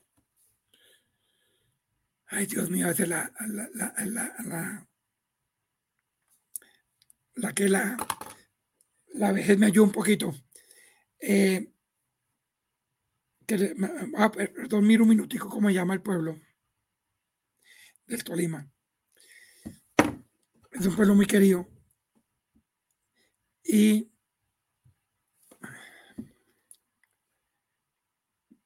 se lo tomaron. Mataron a los 13 policías en la plaza del pueblo, tiro por tiro, uno por uno. Y, y Roncet Valles. Roncet Valles. Roncet Valles, hace 22 años, la FARC estuvo tres días en el pueblo, mató a los 13 policías. En los dos días no llegaron a auxiliarlos. No tenían. Entonces, la FARC era triunfalista. Mono se veía como Cuachet Guevara entrando a La Habana por la calle 26 y todo el pueblo victoriándolo. Estuvo alrededor de aquí de Bogotá. Casi se toma la capital de la República, que ese era uno de los objetivos de la FARC, de la octava conferencia. Afortunadamente ya, con el plan Patriotas, que el 20% era un componente militar, el 80% era de, eh, para el desarrollo y para inversión en otros campos de vías y todo. Las FARC fueron derrotadas, fueron derrotadas y llevadas nuevamente hacia las selvas del Bichada. Luego, posteriormente, con el otro gobierno, se redujo. Más o menos, la FARC tenían 30 mil hombres y cuando fueron en armas y otros tantos milicianos que nunca se entregaron, milicias bolivarianas, campesinas o eh, de, acción psicológica que tienen ellos. Y cuando fueron a conversar eran 6.000. Entonces estaban derrotadas. No total. O sea, se le había quitado la capacidad de daño que tenían contra el Estado. Están muy focalizadas. Habían hecho unos retrocesos de dos décadas. Ser triunfalista, sí.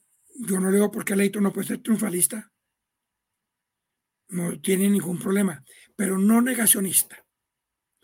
Porque si hubiera sido negacionista, Colombia, a diferencia de todos los demás países, es un país que ha sido sobrediagnosticado. Aquí le han escrito de derechos humanos todo lo que quieran. Sobre todos los problemas regionales han escrito todo lo que quiera. más el CINEP,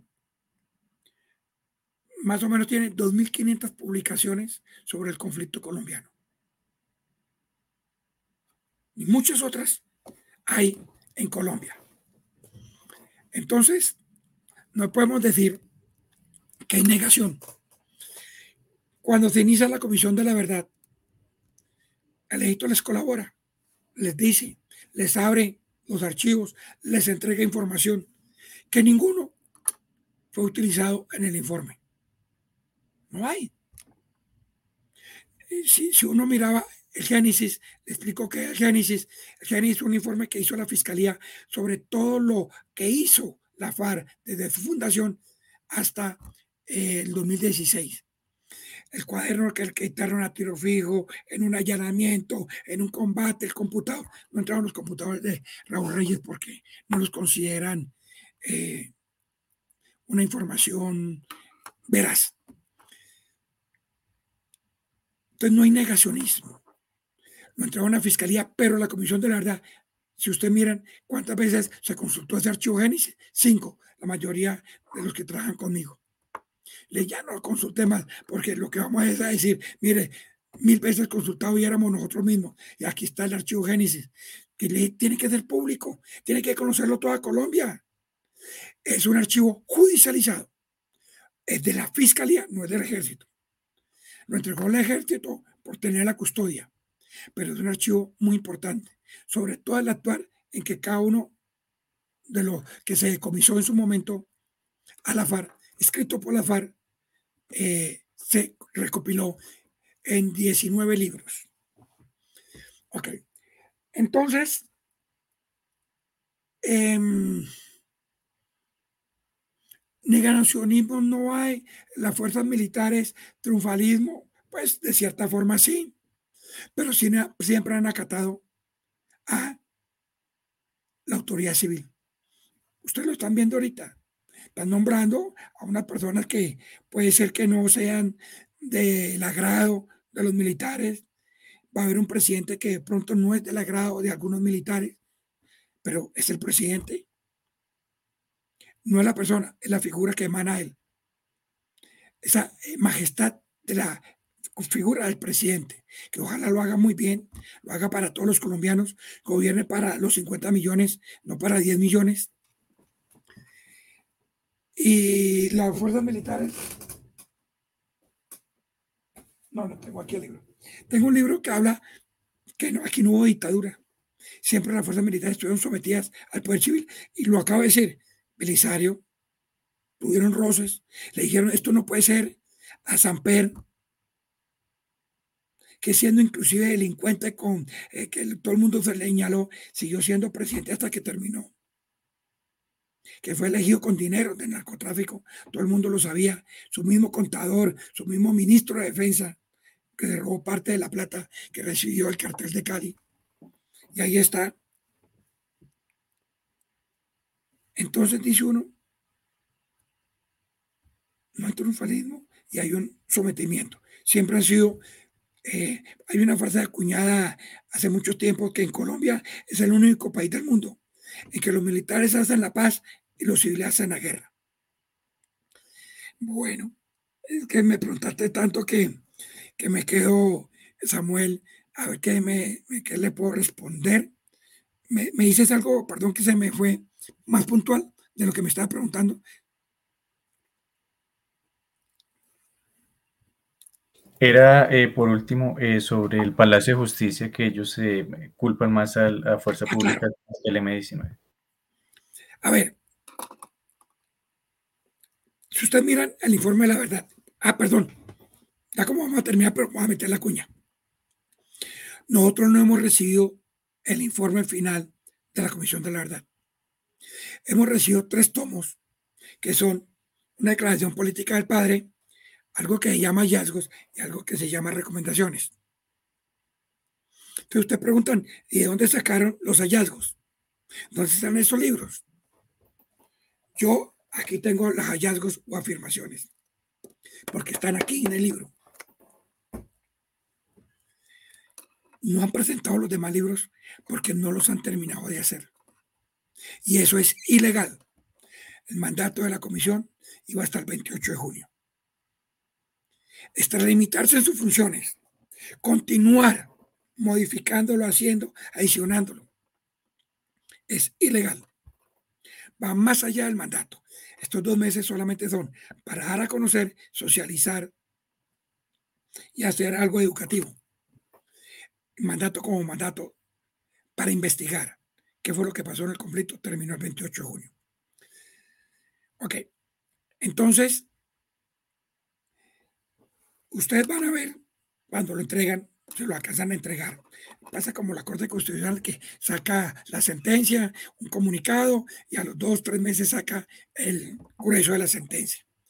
Bueno, la sentencia, la Corte no tiene un mandato exacto. Nosotros teníamos un mandato de tres años que fue postergado un poquito más, seis meses más. Eh, se, se centran en unos periodos cuando nosotros dijimos, todo el pleno estuvimos de acuerdo, que se tomaba 1958 como el inicio de nuestra investigación, el inicio del conflicto armado, porque en el 58 hubo la famosa comisión de la verdad anterior que llamó la investigadora, aquella comisión investigadora de las causas del conflicto. Fat Borda y estos señores estuvieron ahí. Pero no se centran en lo que hubo en 58, 60, 64, sino el periodo exacto que hay entre el 87 y el 2002-2005. Entonces, lo del Palacio de Justicia no se centran en todo lo que hubo en el Palacio de Justicia, sino solamente en la operación de recuperación del Palacio de Justicia que está mal tomado, mal llamado retoma. Hubo una agresión, hubo una incursión armada con muertos y viene la reacción legal del ejército en que hace la eh, recuperación del Palacio de Justicia, pero yo soy antes en eso, para mirar que hubo unos desaparecidos, unos torturados y unos asesinados. No hacen un contexto general ni el antes ni el después. Eh, es muy controversial porque todavía hablan de los desaparecidos y en, el anfiteatro de la Universidad Nacional están los cuerpos. Mm, hay algunos que sí fueron torturados, no hay por qué ser negacionistas, eh, pero, pero ¿por qué se centran? Y ahí es donde está el sesgo. Háblenlo de todo y digan aquí hubo esto y aquí hubo esto y se demuestran que hubo desaparecidos o torturados, asesinados, pues está bien, díganlo, si eso fue lo que encontraron. Pero digan también cómo mataron entrando a los vigilantes, a los que estaban en la cafetería, eh, empezaron a piso por piso a matar a ciertas personas. De eso no lo hablan. Entonces se centran para desprestigiar a una institución en que solamente leen lo bueno, perdón, leen lo malo pero no habla nunca más de los demás. Así es, Salud Rafael, el no aparece aquí. Habla muy tangencialmente, hablan muchísimo de los paras, muchísimos que tienen que hablarlo todo. De los paras no se puede quedar nada callado. Y muchísimo sobre el mal actuar de las fuerzas militares de algunos de sus miembros. Entonces, hay ahí donde dice, un momentico, cuéntame la historia, pero cuénteme la completa. Si usted me la cuenta por mitad hay un sesgo. Y me quiere hacer equivocar. Y eso hasta es un delito porque están induciendo a las personas a equivocarse. Gracias, Mayor Ospina. Y por último, vamos a hacer una sección de eh, sí y no, que pues espero no sean preguntas eh, difíciles para eh, finalizar con esta entrevista o más bien conversación. Eh, tengo miedo, eso sí, no, pero bueno, hagámosla. Bueno, me gusta primero porque de pronto terminamos y, y quiero decir gracias, gracias a los jóvenes por escucharnos. Lo único que les quiero decir es, investiguen, miren, contextualicen, contrasten, no solamente lean un lado. Yo me acostumbré a leer todos los lados, todos los lados me acostumbré a leerlo y eso me da para que pueda tener una forma de decir qué es lo bueno, qué es lo malo. No porque la izquierda es mala o porque la derecha es buena, no. Leamos la izquierda. Aprendan a leer zurdo. Ese idioma es muy importante. Y ahora aprendan a leer, leer también de derecha. Bueno, sigamos, Samuel, a ver cómo nos va. Sí, así es, mayor. Y bueno, em, usted nos ha mencionado que ha aprendido a leer zurdo a lo largo de estos años y pues he escuchado y leí algunas expresiones que eh, se utilizaron tanto en el informe final como en los espacios de eh, la comisión. me gustaría hacerle dos preguntas de eh, sí y no para luego continuar. ¿El gran diálogo nacional se refiere a una constituyente y eh, la paz grande y completa podría conducir al perdón social? Sí. Em, en rueda de prensa, el comisionado Saúl Franco eh, dijo que el volumen que usted hizo fue escrito por un equipo de la Comisión de la Verdad, porque según él la producción de eh, la comisión no es, no es individual y se hace en equipo. ¿Es esto verdad? Sí. Él también eh, aseguró que siempre se mantuvieron abiertos a leer los documentos que usted presentó, tanto antes como después de que usted se retirara y ellos dicen que sacaron lo mejor de sus hallazgos y fueron incluidos en el informe final. ¿Es esto cierto? Negativo, falso. Em, eh, la comisión dejó eh, designado, instalado eh, por ellos mismos el comité de seguimiento y monitorea sus recomendaciones y pues diría yo igual de desequilibrada ideológica y políticamente. Este comité es el mecanismo para presionar para que se pongan en marcha las propuestas políticas de la comisión. Sí. Y eh, para cerrar, muy breve, ¿qué le responde usted a, las personas que al interior de la comisión aseguraban que usted hace parte de un complot, que usted entró a la comisión a hacer inteligencia, que entró a dañarle y que su informe es en verdad un contrainforme de la comisión? Bueno, usted ya no es sino sabe que yo les dije cuando hay muchas personas que me conocieron y estando y siendo llevados por ellos, no puedo decir el nombre porque pues me ayudaron hartísimo. Mire, le voy a poner un ejemplo. Al final yo tuve, que tiene que ver con un sí o no, ocho personas a mi cargo. Pero entraron calladitos sin que nadie se diera cuenta, gracias a unas personas dentro de la comisión que me ayudaron a que yo tuviera un mini equipo. La gente me dijo, y me ayudó. Comisionado, aquí tengo esto, aquí tengo lo otro. Solamente por decir algo. Contrataba a un señor que se llama Patrick Ball. Si usted lo googlea, es una persona experta mundial.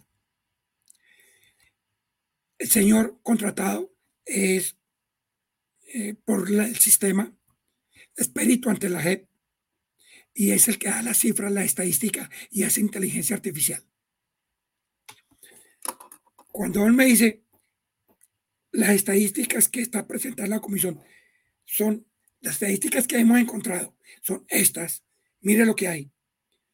El gran eh, eh, responsable de los asesinatos son las.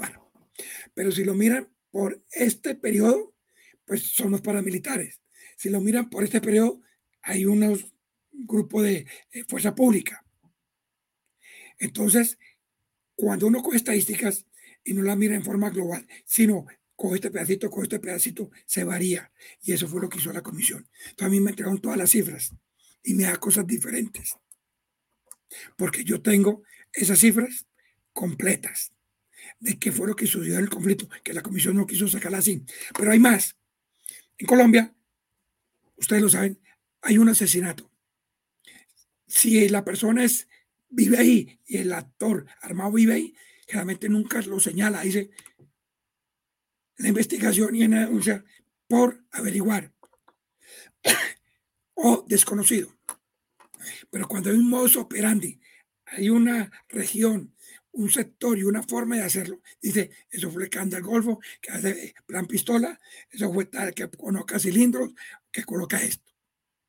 Y ese gran porcentaje por eh, eh, inteligencia artificial, que alguien dio una declaración, que alguien lo dijo, que alguien lo pronunció, al final termina pasándoselo a algún grupo y entonces cambian las estadísticas, porque en Colombia no puede seguir que el 80% sea por desconocido de una averiguación, y ahí están señaladas las FARC como los grandes perpetradores de los daños a la población colombiana.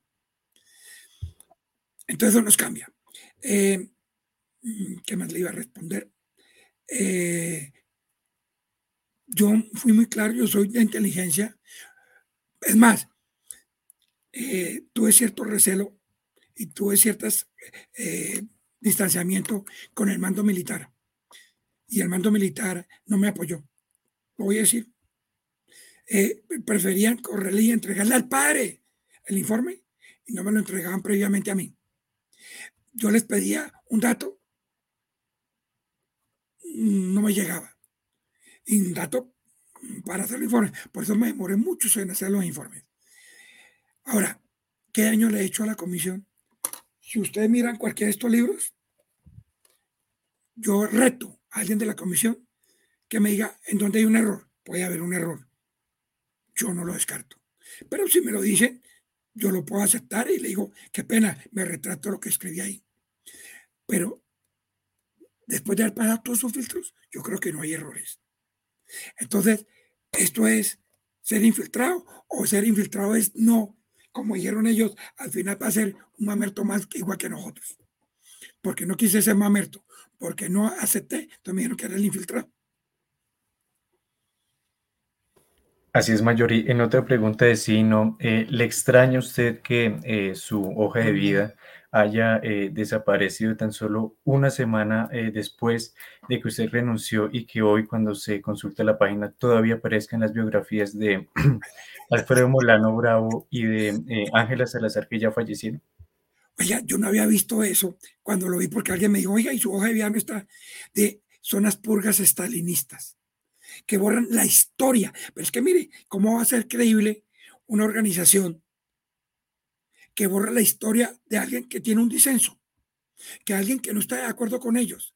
Pero, eh, eh, digo yo, voy a decir la palabra que se me ocurre, todo lo más cochino, vergonzoso que hay. Pongan lo que yo hice. Yo hice muchas cosas buenas a favor de la comisión. Y le puedo decir en el Tolima, como todo lo que se hizo en Gaitania, hasta un monumento a las víctimas de Gaitania y una convivencia. Y allá no había ni drogas, se convivió con los excombatientes, con las fuerzas militares, con las víctimas. Y se hizo un monumento en virtud de ellos. Hice muchas cosas. Mucha gente me cree.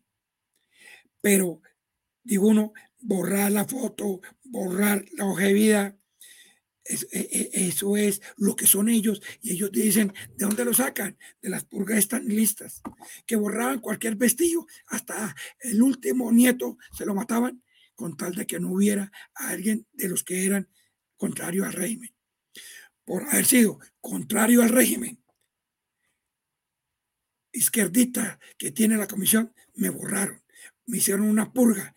Se puede creer en alguien que hace una purga para transversar la historia de la verdad. Esa es la historia de la Comisión de la Verdad. Borrar lo que yo hice. Ahí están falseándola. Y me gusta que lo hayan hecho porque se quitan la careta de lo que son. Gracias, Mayor. Y por último, acá eh, dentro del público, pues eh, nos hacen una pregunta y es, eh, ¿cómo y cuándo podremos conocer esos libros que usted nos ha presentado, que usted presentó ante la Comisión de la Verdad, pero que pues nunca fueron publicados por ellos. Bueno, estos libros están digitalizados. El día 29 de agosto empiezo a dar una explicación. No tengo un músculo financiero como lo tiene la comisión, que está por todo el mundo. Están en Europa, diciéndole que no le dé más plata a Colombia para las fuerzas militares, que el SMAT es asesino, etcétera, etcétera. No tengo. Pero lo voy a explicar por medio de estas redes. Eh, eh, el que me quiera invitar a hablar de uno de los libros y estos ocho tomos, poco a poco los voy a sacando. Porque la verdad es del pueblo colombiano. La verdad no es de una institución. La verdad es de todos nosotros. Ustedes lo van a leer si lo quieren leer y al final van a decir, estoy de acuerdo, no estoy de acuerdo, los van a valorar. Los pueden coger y decir, mire lo que dijo la comisión y lo que dijo un comisionado. Se lo voy a dar a partir del 28 con una explicación. Ojalá hubiera alguien que lo pudiera editar, los pudiera imprimir. Ya están listos para imprimir. De hecho, este es el libro, ¿no? Este es el libro. Son igual a, la, colección está ya. Eso lo hice yo en una impresión aquí en el centro de Bogotá, pues a unos costos míos. Pero si alguien dijera, yo quiero imprimirlo y repartirlo sin que sean comerciales, no lo podemos comercializar. De resto lo voy a distribuir, se lo voy a entregar a los periodistas, a los medios, a la universidad, a los grupos de jóvenes, para que lo lean. en forma virtual, en forma eh, eh, por las redes. Entonces, porque la verdad es del pueblo colombiano. No es mía, no es de la comisión, es de ustedes. Sobre todo los jóvenes. Tienen que leerla. Bueno, Samuel. Gracias, Mayor, por este espacio ya de dos horas que eh, sobrepasamos para eh, conversar. Gracias por permitirnos eh, conocer su verdad, que es muy importante. Y por supuesto, ya que lo menciono, pues nuestras redes están acá disponibles para hacer esta presentación de estos tomos y libros que usted presenta. Y ojalá tengamos la oportunidad de leerlos para eh, hacer los respectivos comentarios. Así que muchas gracias, Mayor, por eh, este espacio y por permitirnos escuchar. Samuel, me comprometo a partir de septiembre enviarles una copia digital a ustedes para que los puedan evaluar, leer y luego podamos tener unas charlas. Pero de todo que los jóvenes de hoy que les gusta la democracia, la libertad, puedan tener acceso a esta serie de libros y de investigaciones académicas y sociales. Ok, muchas gracias, un abrazo para todos los jóvenes que nos estuvieron escuchando. Me encantó y yo no tengo inconveniente, no lo he alargado, me da pena con ustedes, a veces yo hablo un poquito demasiado, pero bueno, me quieren dispensar porque es que son cuatro años que he vivido a profundidad. Gracias, Samuel. Gracias, Diego, eh, José Miguel, Jesús, eh, los que estuvieron con nosotros. Gracias, Mayor, porque usted sabe que acá nunca tendrá censura como eh, sí la tuvo en la comisión, así que bienvenido siempre acá. Esta es su casa y las puertas quedan abiertas para futuras conversaciones y, por supuesto, la audiencia que lo escuchó. Feliz noche. Gracias, feliz noche. Mayor, muchas gracias. Ay, Dios. Qué cansado. Gracias.